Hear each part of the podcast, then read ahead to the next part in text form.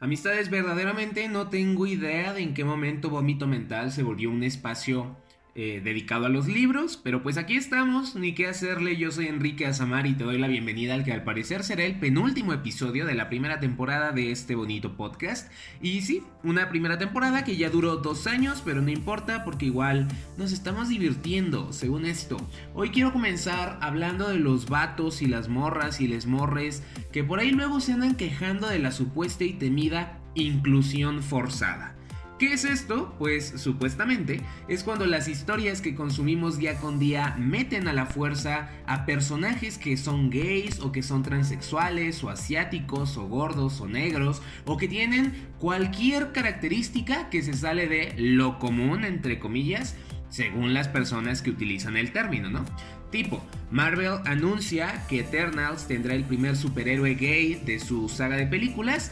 Inclusión forzada. DC anuncia que va a ser una película de Batgirl con una chica de piel oscura como protagonista. Inclusión forzada. Se estrena The Last of Us 2, historia que cuenta con una protagonista lesbiana. Inclusión forzada. Y así hay muchos, muchos ejemplos más. Yo tengo un problema enorme con este término porque decir que la existencia de un personaje gay en una historia de ficción es algo forzado, básicamente es como si dijeran que mi existencia en el mundo real también lo es como si yo no encajara en este mundo y al dejarme ser me estuvieran tolerando o me estuvieran haciendo un favor, porque realmente si te quejas de que salen gays en una historia que consumes, muy probablemente también tengas por ahí algún tipo de problema con los gays en la vida real. Y se me hace muy cagado que existan personas empeñadas en decir que en los medios hay inclusión forzada, porque realmente nos están diciendo que su percepción de la realidad es tan pero tan cerrada que no ven más allá de su círculo inmediato.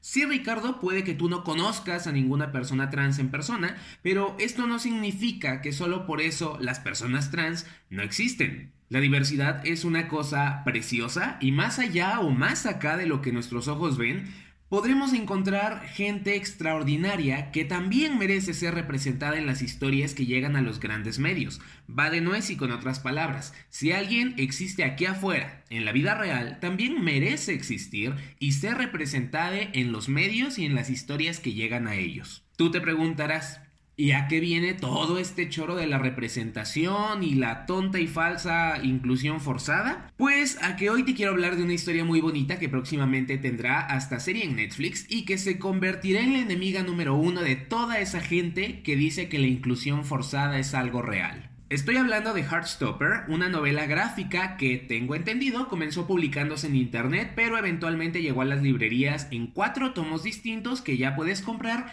y uno que va a salir en el año 2022. No te voy a mentir, la historia no me tenía muy emocionado al principio, de hecho, la neta los dos primeros tomos me parecieron muy monos, una historia muy bonita, pero genérica. Hasta me pregunté si de verdad valía la pena esa adaptación a la televisión por parte de Netflix, pero antes de entrar en detalles, te voy a hablar un poquito de la trama. Heartstopper nos cuenta la historia de Charlie, un muchachito que está en la secundaria, si no me equivoco, y que es el único chavo abiertamente gay de su colegio. Cuando comienza la historia, él tiene un año fuera del closet y se nos dice que en su momento su situación fue muy difícil porque se le hizo mucho bullying y demás. Un día Charlie conoce a Nick, un muchacho un año mayor que al parecer entra en este estereotipo de heterosexual medio menso adicto a los deportes y que seguramente será homofóbico, pero cuernos, ambos se llevan bien, se hacen amigos y posteriormente se enamoran. ¿Por qué digo que los tomos 1 y 2 me parecieron genéricos? Porque tenemos a la típica dupla de chico flaquito, sensible, con afinidad a las artes, que se enamora del chico guapo, musculoso, popular, deportista, y además ambos tienen personalidades un tanto predecibles. Charlie es callado, inteligente, tímido, inseguro, mientras que Nick es... Mientras que Nick es un himbo, básicamente. El tomo 1 nos muestra cómo es que estos dos se enamoran, mientras que el tomo 2 abarca sus primeros meses de relación. Ojo, que la trama sea algo genérica no significa que sea mala. A veces uno solo tiene ganas de leer una historia bonita, sencilla, reconfortante, graciosa, y eso está bonito y está bien. Genéricos y todo, los tomos 1 y 2 me gustaron. Y en eso llegó el tomo 3. Y llegó partiendo madres, aventando golpes, abriendo heridas, vomitando corazones, todo al mismo tiempo. Chica, es como si el tomo 3 fuera Oprah regalando autos en su programa de televisión, pero en vez de autos son personajes no cis heterosexuales con importancia en la historia. Aquí tienes a un protagonista gay y aquí tienes a uno bisexual y a un personaje trans y a una pareja de lesbianas, la entrenadora del colegio gay, los maestros gays, el mejor amigo mm, no se sabe, pero definitivamente no es heterosexual. Hagan de cuenta así.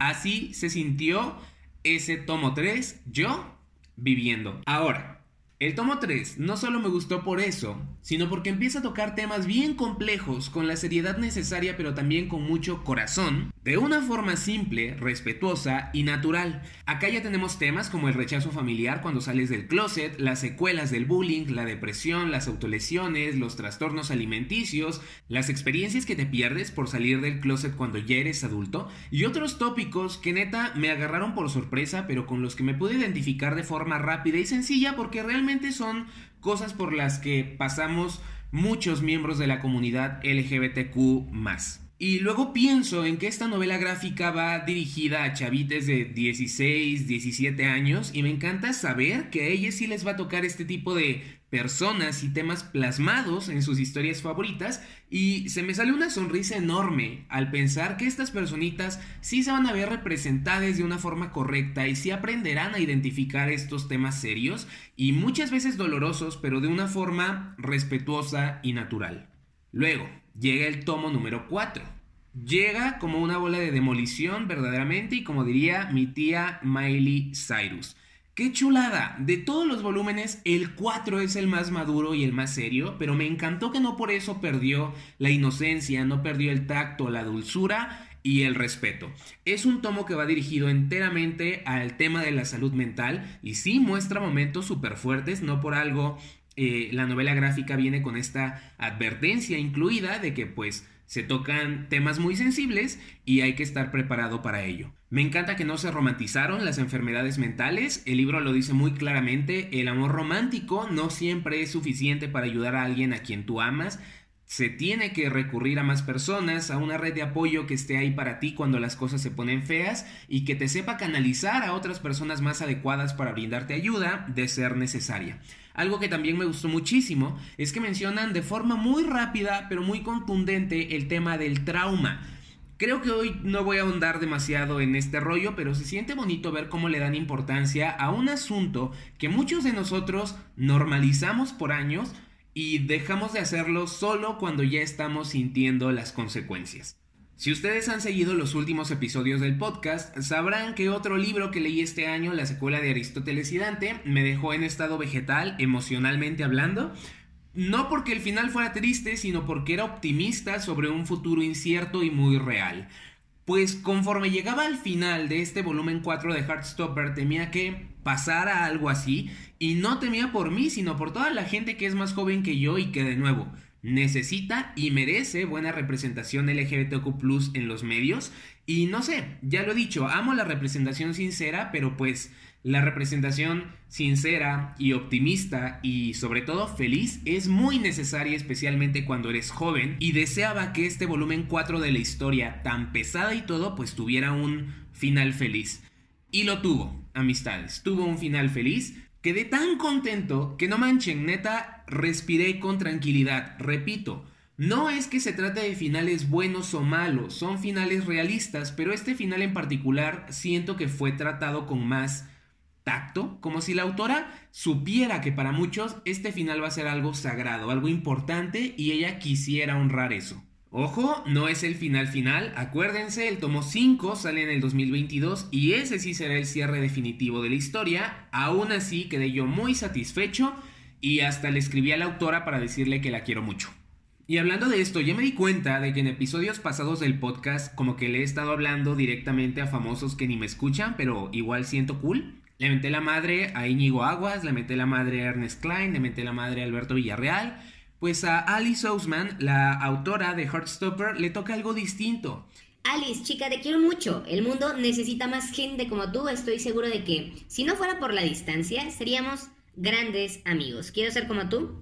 Ojalá estés teniendo un excelente día en donde sea que te encuentres. Y bueno, amistades, creo que con esto termino el episodio de hoy. ¿Qué les digo? Heartstopper fue una muy bonita sorpresa y no puedo esperar a que Netflix saque la serie y a que salga el final de la historia. Ya saben, espero leer sus comentarios o mensajes en Instagram. Me encuentran como arroba vomito mental podcast. Y pues si les laten estos episodios, también denle seguir aquí en Spotify o en la plataforma en la que me estén escuchando. Yo soy Enrique Azamar, esto fue Vómito Mental. Gracias por escuchar.